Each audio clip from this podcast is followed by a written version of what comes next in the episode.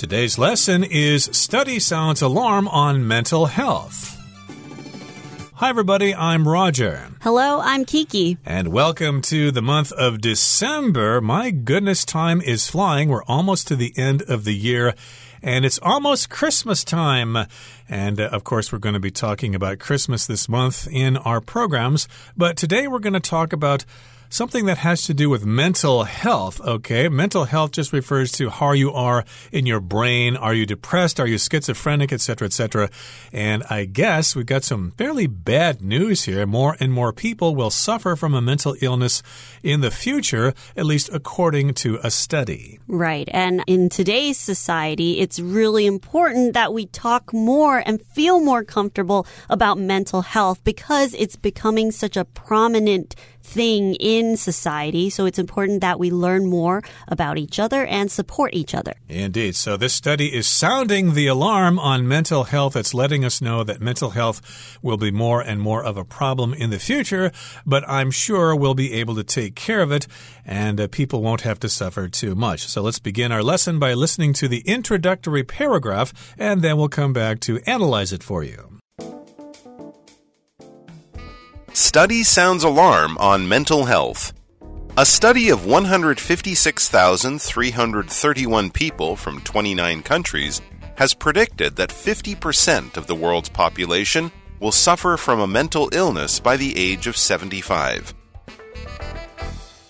大家好，首先来看标题里的片语 “sound” 或是 “raise the alarm”，意思为敲警钟或是发出警报。例如 a soldier on guard sounded the alarm when he saw the enemy approaching. 一名站岗的士兵看见敌军接近时，便发出了警报。或者，Thanks to the smoke detector raising the alarm, the residents of this building could put out the fire in time and nobody was hurt. 多亏了烟雾探测器发出警报，这栋大楼的居民才能及时将火扑灭，没有造成任何伤亡。再来介绍动词 predict。 它是预料、预测或是预言的意思。例如，Nobody could predict that the housing market would fall。没有人能预料到房市会下跌。或是，The weatherman predicted a storm this afternoon, but the skies are clear。天气预报员预测今天下午会有暴风雨，但天空很晴朗。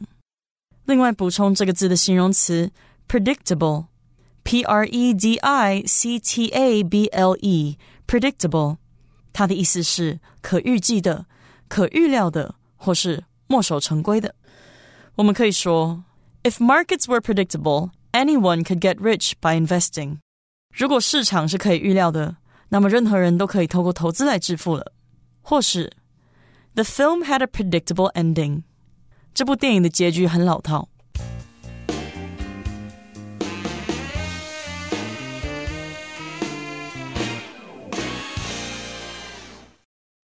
Okay, so in the title of today's lesson, we've got the phrase to sound an alarm. Okay, that just means an alarm goes off. Basically, it gives us a warning. And of course, somebody conducted a study.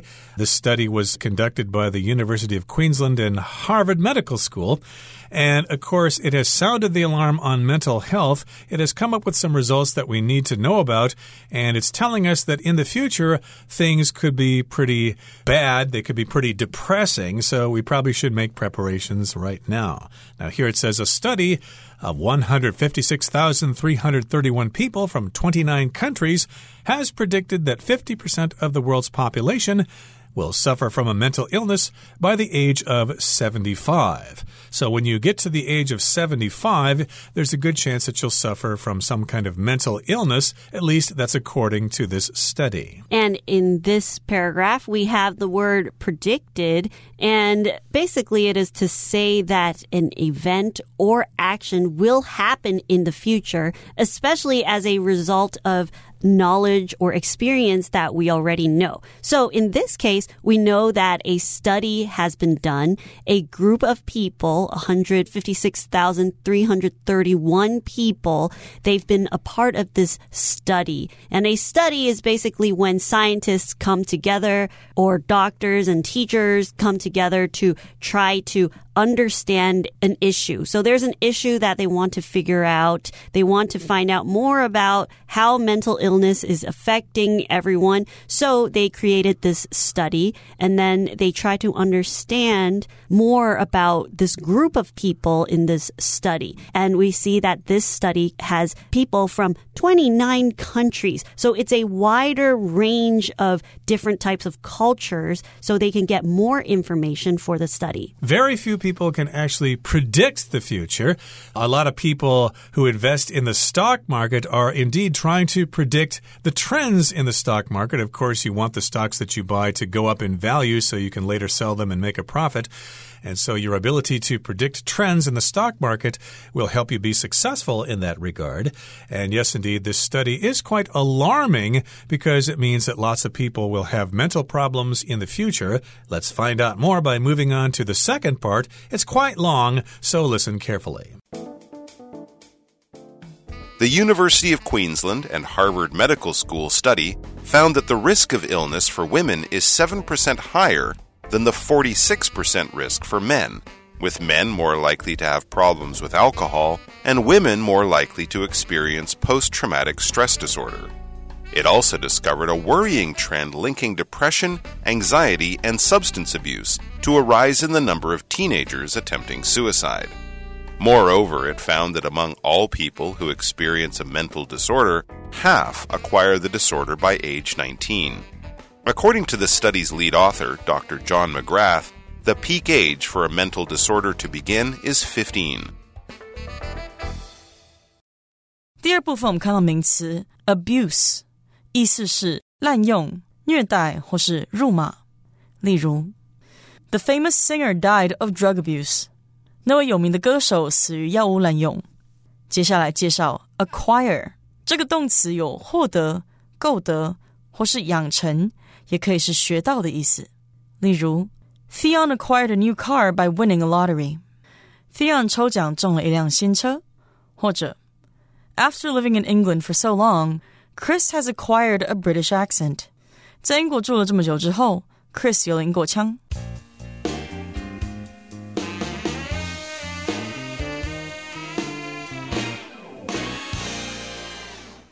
Welcome back to part two about mental health. Let's find out what this study at University of Queensland and Harvard Medical School has found out about mental illness. So the paragraph begins with the University of Queensland, which is in Australia, and Harvard Medical School, which is in the United States. So these different universities, they've come together, they're working together to study this mental health issue. And they found out that the risk of illness for women is 7% higher than the 46% risk for men with men more likely to have problems with alcohol and women more likely to experience post traumatic stress disorder. So there is a significant difference between men and women or men and women that have a biological mental state. And they're saying that women have more risk of getting mental illness, which is 7% higher. Right. So we have this figure of 46% risk for men of suffering from some kind of mental illness in the future, and women will suffer 7% more or a 7% higher rate than the men. And first of all, let's talk about what men are going to do or how they're going to deal with their mental illness. They may have problems with alcohol, which means, of course, they'll drink a lot of alcoholic beverages to sort of drown their sorrows in a glass of whiskey or something like that. A lot of people do turn to alcohol to deal with their problems. Some people do drugs. Some people drive their cars really fast, and some people smoke cigarettes or whatever. So men will probably deal with their problems by drinking alcohol, and women will more likely suffer from post traumatic stress disorder, sometimes shortened to PTSD. That's something that happens to people after they've had a traumatic experience, like being in a war or something. Lots of veterans in the United States who fought in Vietnam or in the Gulf War and stuff like that saw lots of terrible things. And so when they go back home, they have problems adjusting to civilian life and they suffer from this PTSD thing. And women are going to experience that more and more because women are generally in a position where they experience different things either at the workplace or sometimes even at home. Sometimes they might experience some sort of abuse at home or at work. They might experience unfair treatment. So many different things can cause PTSD. And PTSD, of course, comes with a lot of other types of symptoms that make a person very upset. They're not able to function as well. They can have depression. They can have anxiety. They can get really scared when somebody approaches them too quickly. So these are all different possibilities of higher risk for women to get PTSD. And that is why women have a 7% higher risk to get some sort of mental illness. Okay, here in the next sentence it says, it also discovered, the survey also discovered, a worrying trend linking depression, anxiety, and substance abuse to arise in the number of teenagers attempting suicide. So this is a worrying trend which means something that may happen or it's more likely to happen in the future. It's connecting or linking depression, anxiety, and substance abuse to a rise in the number of teenagers trying to kill themselves. So we've got depression, we've got anxiety, and we've got substance abuse. So depression, of course, is when you just don't feel happy all the time. It's a medical condition. It's not really the kind of depression you feel when your cat dies or something like that. It's far more serious. We've also got anxiety, which you might have because you have pressure from school or from your job or from your family or whatever. And we've also got substance abuse where you're taking drugs and it's causing problems. And just going back to the words depression and anxiety, this word is often used interchangeably, but actually what a lot of people don't realize that while you can have both depression and anxiety at the same time, it's important to understand that when somebody has depression, it is when they are too focused on something that has happened to them in the past. Whereas anxiety is something that they're worried about not happening or something that might be happening in the future. And this is really important because this happens a lot in Taiwan where patients, they'll often go into the doctor's office and tell them that oh, I have depression, but actually what they have is anxiety. So this happens in Taiwan where patients can be misdiagnosed and they're treated for the wrong thing. So it's important to understand the difference between depression and anxiety. And it's important to remember that if you feel you're suffering from these illnesses, that you should conduct a professional health professional as soon as you can. And again, we've got substance abuse, and abuse just means you're not treating something like it's supposed to be treated. Like we've got uh, spousal abuse, where the husband beats the wife or the wife beats the husband or whatever. That is abuse in a marriage. We have child abuse as well. Maybe the parents are being too mean to the kids.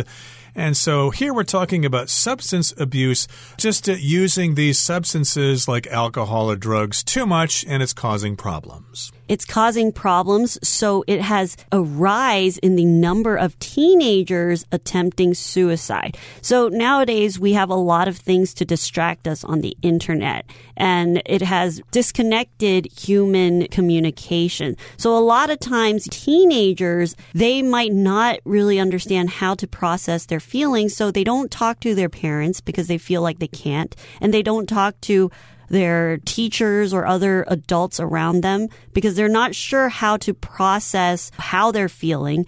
And often they're just stuck in their own little world where actually if they asked for help, they might be able to get more understanding of what's going on in their developing minds. But instead, they turn to substance abuse, which would lead to suicide. And because depression and anxiety and also the use of these substances, they can all add on to depression or add on to the stress. And then it'll make them feel like they don't want to go on living anymore. So this is something that is growing in society now. -hmm. Point well taken. And related to this, moreover, or also in addition, it found that among all people who experience a mental disorder, half acquire the disorder by age 19. So, if all people are getting some kind of mental problem, half of those people will acquire or get that disorder when they're 19 years old. And according to the study's lead author, Dr. John McGrath, the peak age for a mental disorder to begin is 15. That sounds kind of alarming. People are becoming mentally ill at a very young age. What the heck is going on? Okay, that brings us to the end of the second part of our lesson for today. Let's move on now to the third part and wrap things up. McGrath emphasized the importance of young people being able to complete key life events, like finishing their educations and starting careers, without being disturbed by mental health problems. He argued that the study's results indicate that more money should be directed towards diagnosing and treating disorders as early as possible to reduce their likelihood of becoming more serious. 第三部分先介绍动词 disturb，有扰乱、妨碍、破坏或是使点点点心神不宁的意思。我们可以说，It is very rude to disturb people who are trying to study。打扰正在读书的人是很不礼貌的。又或者说，Overhunting disturbed the natural order of the forest。过度狩猎破坏了森林原有的自然守则。最后一个单字是 likelihood。 这个名词的意思是可能、可能性，或是可能的事。例如，According to the Weather Channel, there is a strong likelihood that it will rain tomorrow。根据气象报道，明天很有可能会下雨。或是，Wearing a seatbelt reduces the likelihood of being seriously injured in a car crash。系安全带可以降低在车祸中受重伤的可能性。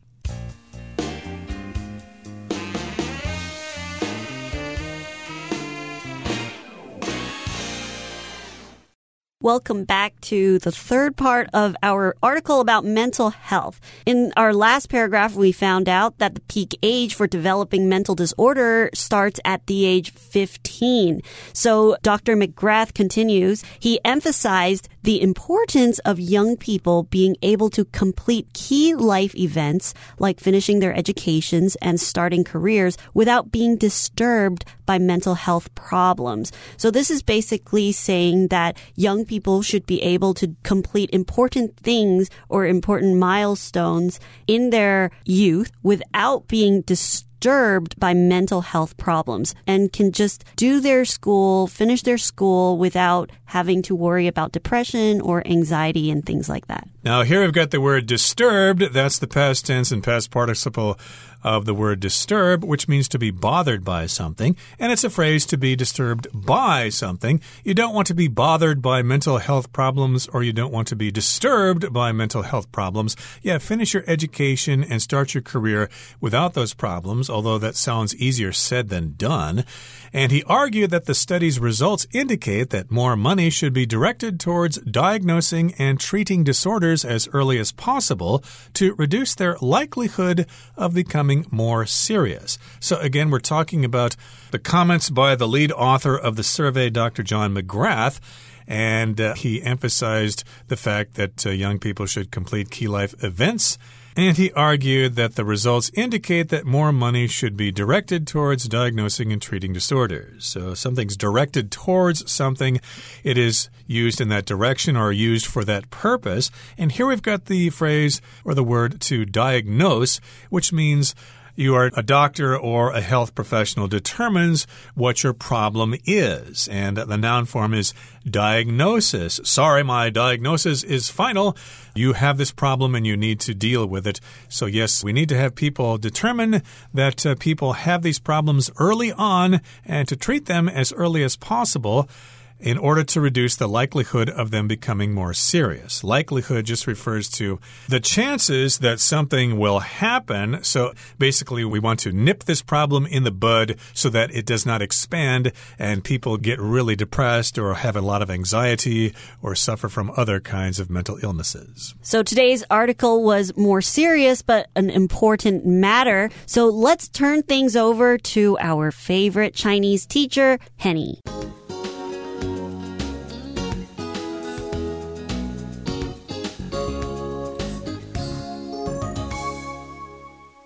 各位同学，大家好，我是 Hanny。我们来看今天的文法重点。课文第三部分的最后一句提到，马盖斯博士主张，该研究的结果表明，应该投入更多资金来尽早诊断和治疗这个疾病，以减少其变得更加严重的可能性。那这个句子里有出现两个单字，一个是 diagnose，另外一个是 likelihood。那我们要分别来补充它们的字根、字首、字尾。首先要介绍的是 D I A。这个字首啊，它表示穿越或是跨越，那它可以指说从这一端到另一端的两端之间，所以这个 D I A 它就可以表达在点点点之间的意思。好，那它也可以指说涵盖从这一端到另一端的范围，所以 D I A 还有那种完全彻底的意思。好，那么 diagnose 这个动词，它就表示诊断、确诊，它其实是源自于名词 diagnosis。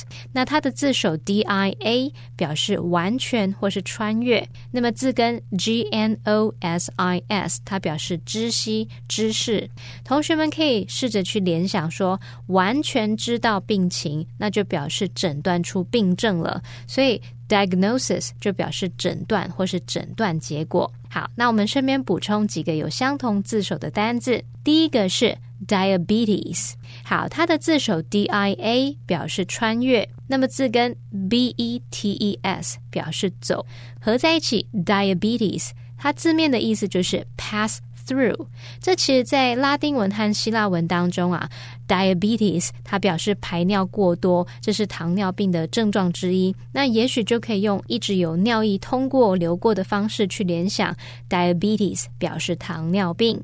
好，那么第二个补充的是 diagonal，它的字首 d i a 表示穿越。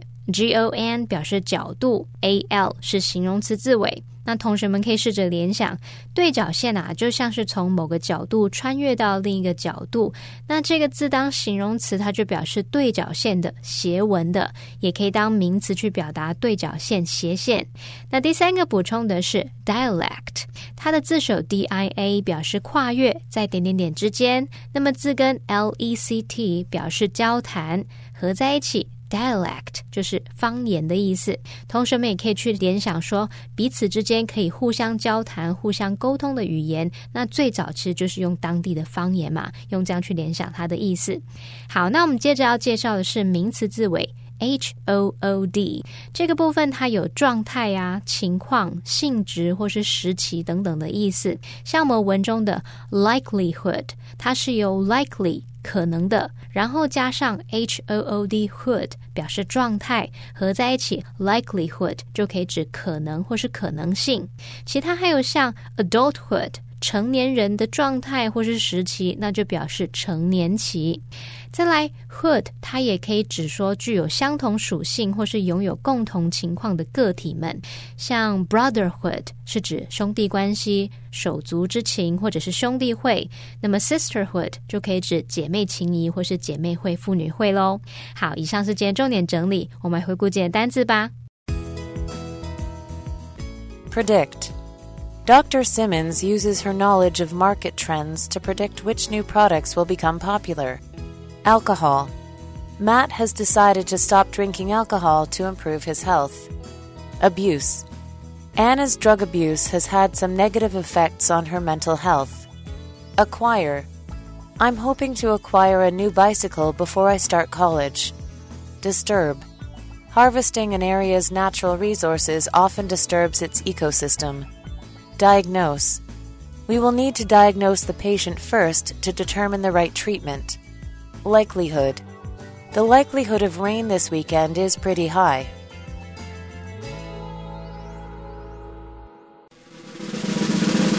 Discussion starter starts now.